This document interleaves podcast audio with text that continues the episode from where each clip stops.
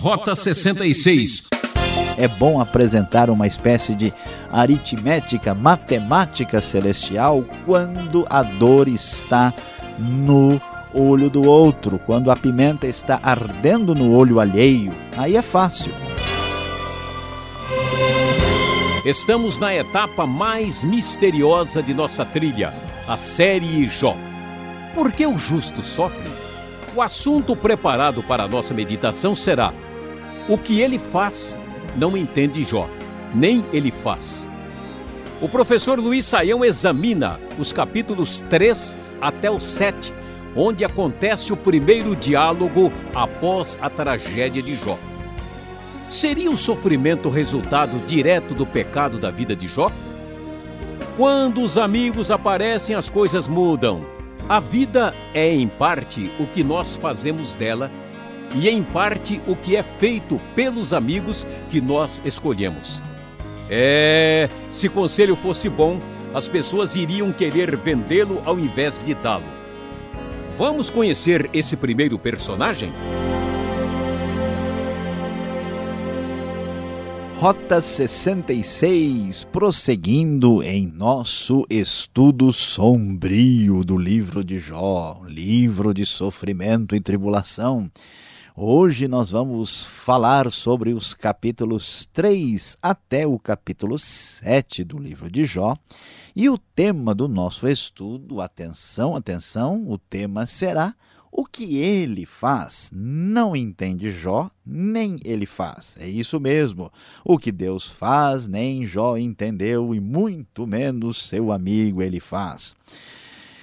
Começando no capítulo 3, que vai fechar aí a primeira parte do livro de Jó, dando sequência ao capítulo 2, quando nós vimos o que aconteceu com a atuação satânica contra a vida de Jó nós vimos agora o que, vamos ver agora o que Jó vai dizer diante dessa situação.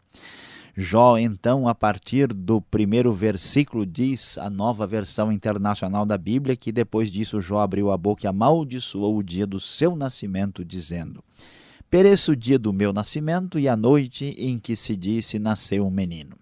Transforme-se aquele dia em trevas e Deus lá do alto não se importe com ele, não resplandeça a luz sobre ele. Chamem-no de volta às trevas e à mais densa escuridão. Coloque-se uma nuvem sobre ele, o negrume aterrorize a sua luz. Jó, aborrecido, desesperado, em grande sofrimento, agora entra num processo de lamento profundo e começa a amaldiçoar o seu próprio dia de nascimento, porque Jó não entende o que Deus faz, não entende o que ele faz, ele está ignorante e em sofrimento diante das circunstâncias difíceis.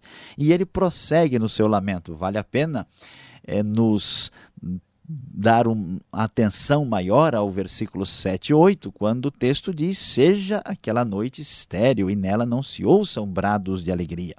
Amaldiçoem aqueles dias que amaldiçoam os dias e são capazes de atiçar o Leviatã. Fiquem escuras as suas estrelas matutinas, espere em vão pela luz do sol e não veja os primeiros raios da alvorada, pois não fechou as portas do ventre materno para evitar que eu contemplasse males. Jó começa a pensar naquilo que talvez você já pensou. A maioria de nós, no momento mais difícil da vida, certamente já cogitou para que nascer, para que viver e perceber tanto sofrimento, tanta dor e especialmente passar por uma experiência tão difícil. E a crise, a dor de Jó chega ao ponto dele dizer o seguinte: Por que não morri ao nascer? E não pereci quando saí do ventre? Porque houve joelhos para me receber e seios para me amamentarem. Agora eu bem poderia estar deitado em paz e achar repouso. Jó prefere estar morto do que estar vivo. Você certamente já passou por experiências difíceis da vida e com certeza preferiu ficar calado e quieto, não imaginando o que de fato você poderia dizer e talvez nunca teria coragem de falar isso para uma pessoa que você considera religiosa. Mas veja como a Bíblia é clara e objetiva ao mostrar a dor, o sofrimento e o lamento deste homem de Deus, homem justo, que agora não sabe o que acontece no cenário por trás das aparências do dia a dia. Jó continua chorando e diz: Por que não me sepultaram como criança abortada? Como um bebê que nunca viu a luz do dia, ali os ímpios já não se agitam e ali os cansados permanecem em repouso. E a sua inquietação, a sua filosofia dolorida se espalha pelos versos seguintes e vemos o versículo 20 dizer: Por que se dá luz aos infelizes e vida aos de alma amargurada? Quando você está aborrecido, chateado e machucado, você observa que a sua dor é a dor do mundo. E assim, então você questiona não só por que você está sofrendo, mas por que acontece isso também no domínio da experiência humana. E Jó prossegue: Por que se dá luz aos infelizes, aos que anseiam pela morte e esta não vem? E a procuram mais do que um tesouro oculto, aos que se enchem de alegria e exultam quando vão para a sepultura? Por que se dá vida àquele cujo caminho é oculto e a quem Deus fechou as saídas? Pois me vêm suspiros em vez de comidas, meus gemidos transbordam como água. É impressionante, mas é verdade. Esse texto bíblico, na dor do famoso Jó, é um texto que nos mostra como a dor de Jó o faz desejar a morte em vez de querer a vida. Diante disso, o primeiro dos seus amigos, o Elifaz de Temã, o famoso descendente dos Edomitas, aparece e começa a falar com Jó dando seus conselhos. E é interessante observar o que acontece com Elifaz. Elifaz é mais ou menos uma espécie de ortodoxo religioso. E então ele diz: Se alguém se aventurar a dizer-lhe uma palavra, diz o texto da NVI, você ficará impaciente. Mas quem pode refrear as palavras? Pois bem. Você ensinou a tantos, fortaleceu mãos fracas, suas palavras davam firmeza aos que tropeçavam, você fortaleceu joelhos vacilantes, mas agora que se vê em dificuldade, você desanima. Quando você é atingido, fica prostrado, sua vida piedosa não lhe inspira confiança e o seu procedimento irrepreensível não lhe dá esperança. Reflita agora: qual foi o inocente que chegou a perecer? Onde os íntegros sofreram destruição? Pelo que tenho observado, quem cultiva o mal e semeia a maldade, isso também colherá. Ele faz, começa a dizer para Jó: Olha, Jó, fique tranquilo, o mundo está todo certinho, as coisas estão no seu devido lugar, tudo funciona na base da justiça retributiva, só recebe alguma coisa de mal na vida quem fez alguma coisa errada. Você tem que entender que a equação de entendimento sobre a vida é muito simples e aí ele começa a falar que os leões podem rugir e rosnar, o leão morre por falta de presa, os filhotes se dispersam, começa a descrever um pouco da natureza e do mundo à sua volta, tentando sugerir para Jó que nada acontece sem uma razão da parte de Deus e que a justiça retributiva explica a realidade do que acontece com todo mundo e que Jó deve procurar entender o que está acontecendo versículo 17 merece uma atenção especial. Ele faz que não sabe o que ele faz, sim o que Deus faz. Ele diz: Poderá algum mortal ser mais justo que Deus? Poderá algum homem ser mais puro que o seu Criador? Se Deus não confia em seus servos, se vê erro em seus anjos, os acusa, quanto mais nos que moram em casas de barro, cujos alicerces estão no pó, são mais facilmente esmagados que uma traça. Ele faz não é tão sensível ao que acontece com Jó, ele apenas é um defensor da ortodoxia religiosa, uma pessoa, vamos assim dizer, mais ou menos igrejeira. O problema não está no que ele faz. Sabe boa parte dos seus conselhos são razoáveis, o problema está naquilo que ele não sabe, pois Jó não sabe, ele faz, não sabe o que ele que Deus faz por trás dos bastidores. E ele prossegue no seu conselho e diz: Mas se fosse comigo, eu apelaria para Deus, apresentaria a ele a minha causa. Ele realiza maravilhas insondáveis, milagres que não se pode contar. E mais uma vez ele chama atenção para a natureza: derrama chuva, ele envia água sobre os campos, ele exalta os humildes, Deus está no controle, Deus, conforme diz a boa teologia, está tudo certinho, portanto, Jó, se tiver algum problema, está com você. Ele salva o oprimido da espada, por isso os pobres têm esperança, e então ele vai terminar o seu discurso dando uma palavra de fortalecimento para Jó com base no seu conhecimento limitado. Ele diz: Como é feliz o homem a quem Deus corrige, Portanto, não despreze a disciplina do Todo-Poderoso, pois ele fere, mas ele trata do ferido. Você será protegido do açoite da língua, você rirá da destruição e da fome. E assim, uma série de conselhos otimistas ligados a uma possível disciplina divina surgem da boca do nosso amigo Ele faz, que até agora não entendeu o que Deus, o que Ele, o Supremo Ele, o que Ele faz. Capítulo 6 Jó então começa a dizer: Mas olha aqui, ele faz, eu estou pensando na coisa. E no capítulo 6 e 7, Jó vai dizer: Olha, mas quer saber a verdade, esse negócio não está bem explicado. Eu não sei, você não sabe, nós não sabemos o que ele faz, o que ele está fazendo, e não dá para entender a experiência com base apenas nisso. Então, diz o texto da nova versão internacional da Bíblia, no capítulo 6, em resposta às palavras do amigo ele faz, Jó diz. Se tão somente pudessem pesar a minha aflição e pôr na balança a minha desgraça, veriam que o seu peso é maior que o da areia dos mares. Por isso as minhas palavras são tão impetuosas, as flechas do Todo-Poderoso estão cravadas em mim. O meu espírito suga delas o veneno. Os terrores de Deus me assediam. Zurra o jumento selvagem se tiver capim, muge o boi se tiver forragem, come-se sem sal uma comida insípida e a clara do ovo tem algum sabor. Jó, desesperado, aborrecido, diz: Olha, é bom falar em teologia, é bom falar em ortodoxia, é bom apresentar uma espécie de aritmética, matemática celestial quando a dor está no olho do outro, quando a pimenta está ardendo no olho alheio. Aí é fácil, mas olha, o que está acontecendo comigo está doendo demais. Deus realmente pegou pesado. É isso que Jó diz. Ele começa a dizer: olha, estas palavras não têm como explicar plenamente a minha experiência.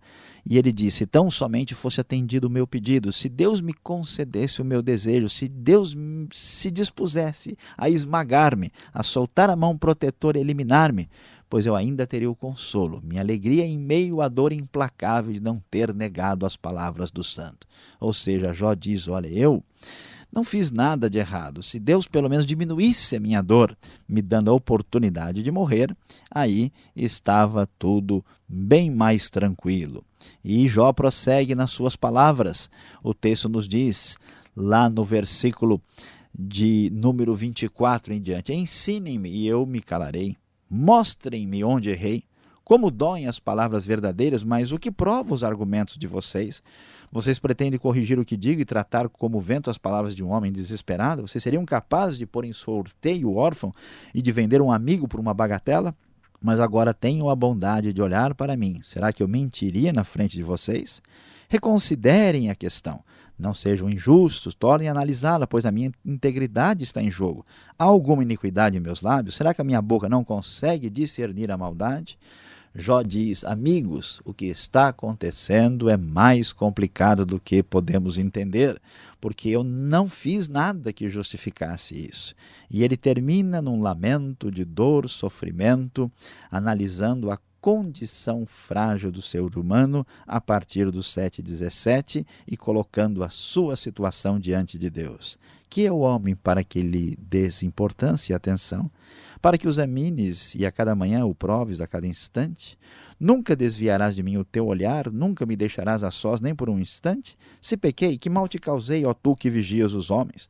Por que me tornaste teu alvo? Acaso tornei-me um fardo para ti?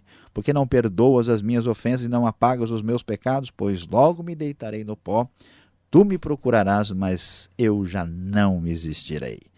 E aqui vemos que, como acontece conosco, aconteceu de maneira mais profunda e detalhada com Jó. Jó não entendeu o que Deus estava fazendo. O que ele faz, não entende Jó, nem seu amigo ele faz. Será que você entende o que está acontecendo com você?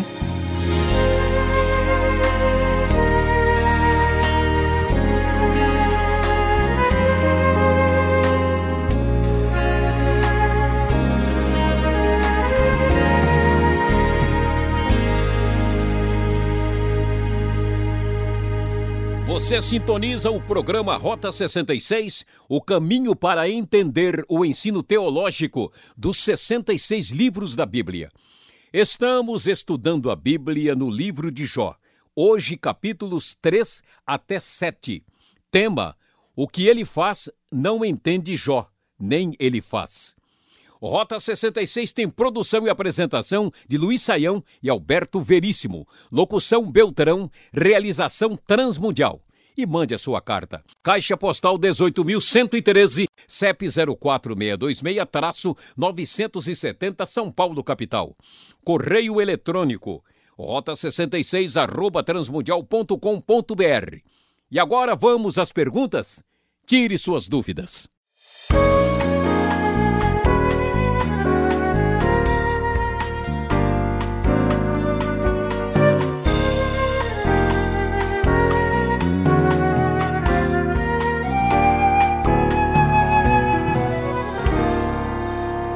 Aula, agora no Rota 66, chega com as perguntas ao professor Luiz Saião após a sua exposição nos capítulos 3 até o capítulo 7 do livro de Jó. Jó, um livro de sabedoria.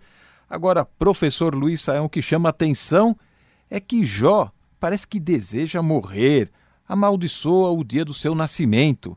Como é que então o livro de Jó pode dizer que ele não pecou? Olha, ele teve uma atitude aqui um pouco ousada, hein? Vamos dizer assim, hein? Pois é, pastor Alberto, é verdade que Jó, de fato, está escrito no texto que ele amaldiçoa o seu dia natalício e também pede a morte. Mas veja bem, quando o texto diz que Jó não pecou, ele tem o padrão do que significa pecar na expressão da lei de Deus, na expressão daquilo que Deus deseja. No entanto, ah, aqui Jó está abrindo plenamente o seu coração em forma de lamento. Então, ao contrário do que muita gente imagina, Jó não está odiando a Deus e se revoltando contra Deus, ele está sendo absolutamente sincero. O que ele está dizendo é o seguinte: para que Deus quis que eu nascesse? só para sofrer desse jeito. Parece que a minha vida não tem sentido. Então veja que essa ousadia sincera é muito melhor do que a atitude quietinha e respeitadora, que no fundo é cínica e irresponsável para com a vida. Jó foi absolutamente franco, mas isso não significa que ele cometeu pecado ao fazer isso. Agora, os personagens do, do livro de Jó começam a aparecer. Tem um amigo dele, mas antes de falar dos amigos de Jó, vamos falar de Deus, professor. Porque Deus vai agir em segredo, vamos colocar assim. Não seria melhor ele ter explicado a Jó o que estava acontecendo, né? Olha, explicar o que teve uma reunião lá no céu, do que fazê-lo sofrer desse jeito? É, pastor Alberto, quando a gente lê, a gente pensa isso. Seria bem mais fácil, mas olha que surpresa. Ao contrário do que a gente imagina, Deus não é apenas um Deus que se revela, que vem contar para nós quem Ele é, e não é um Deus apenas que nos explica a realidade da vida. Deus também é um Deus que se esconde, por isso que parte do nosso relacionamento com Deus é um relacionamento misterioso, por isso que Deus está no domínio do sagrado. Ele é aquele que está acima de nós, ele é transcendente. E nós é, raciocinamos como uma criança mimada que quer as coisas para si. Imaginamos que somos o centro do universo e que tudo devia ser feito para que nós não passássemos por dissabores, sofrimentos e dificuldades. Mas, na verdade, Deus sabe que essas coisas são importantes.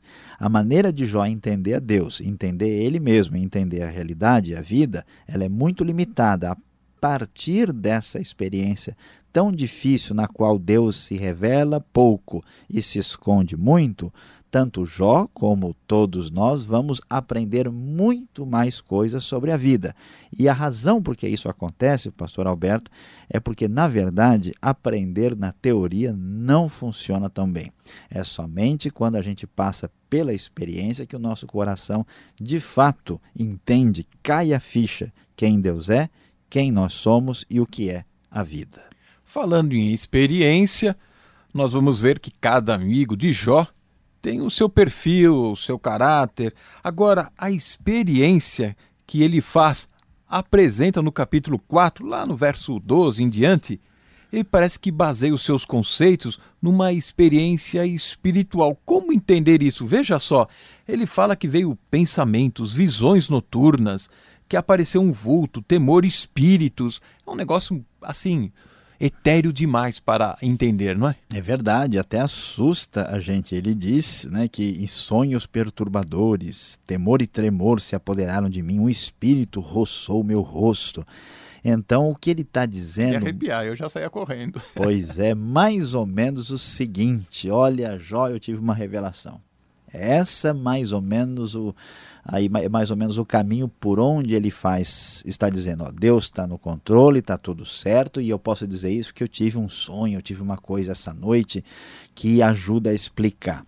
É verdade que a experiência de ele faz é uma experiência mística profunda, e ele tenta convencer Jó em, com base na sua ortodoxia e na sua experiência mística. Mas o que, que o texto está dizendo nas entrelinhas é o seguinte: nem as experiências místicas e nem a ortodoxia fria do Elifaz são capazes de explicar os desafios e as contradições da experiência da vida. Tá certo. Encerrado agora até o capítulo 7, o primeiro debate, onde ele faz algumas perguntas do amigo, Jó faz a sua réplica, mas no final de contas, quem está certo? Ele faz, que questiona Jó, o Jó que afirma que ele tem convicção de não ter pecado. Pois é, pastor Alberto, na verdade, assim, certo, certo, certo aqui, né, só o próprio Deus, não tem nenhum dos dois assim que a gente possa dizer, ó, tudo que eles falaram a gente assina embaixo. Primeiro debate empatou então. É, exato, o negócio aqui está meio a meio, né? Só que no fato de Jó afirmar a sua inocência, ele tem mais razão em dizer isso. Não que ele seja uma pessoa impecável, que não tenha falhado, mas assim, não se pode explicar o seu sofrimento com base na sua conduta, que é aquela solução perversa que a gente tem na cabeça, ó, o sujeito está sofrendo. Pois é, ele deve ter aprontado, senão não estava acontecendo isso com ele. E com certeza a atitude de Elifaz, baseada no seu misticismo e na sua defesa né, das coisas do status quo, como elas se apresentam, também está equivocada. É assim que devemos entender essa questão. Obrigado, Sayão, pela explicação e você que está acompanhando esse estudo, o que Deus faz, o que Ele faz na sua vida. Fique ligado, vem agora a aplicação desse estudo para você.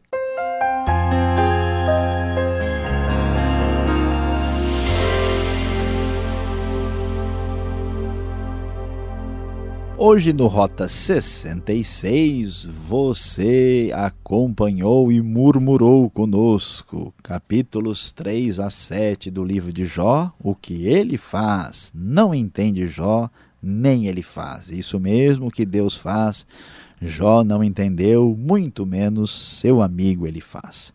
E qual é a grande verdade, a grande lição para o nosso coração depois de termos estudado este trecho deste livro poético da Bíblia? Certamente você já ouviu falar que a pressa é inimiga da perfeição.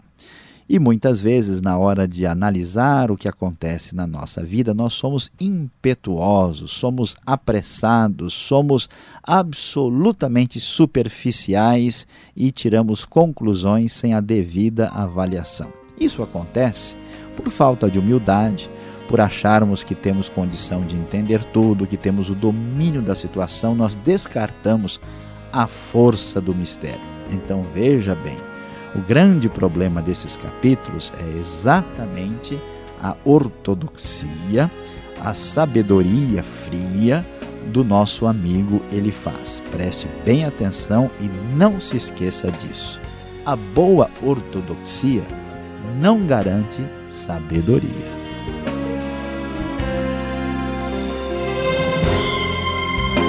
Rota 66 de hoje vai ficando por aqui. Nós nos encontraremos no próximo estudo na série Jó, nesta mesma emissora e horário.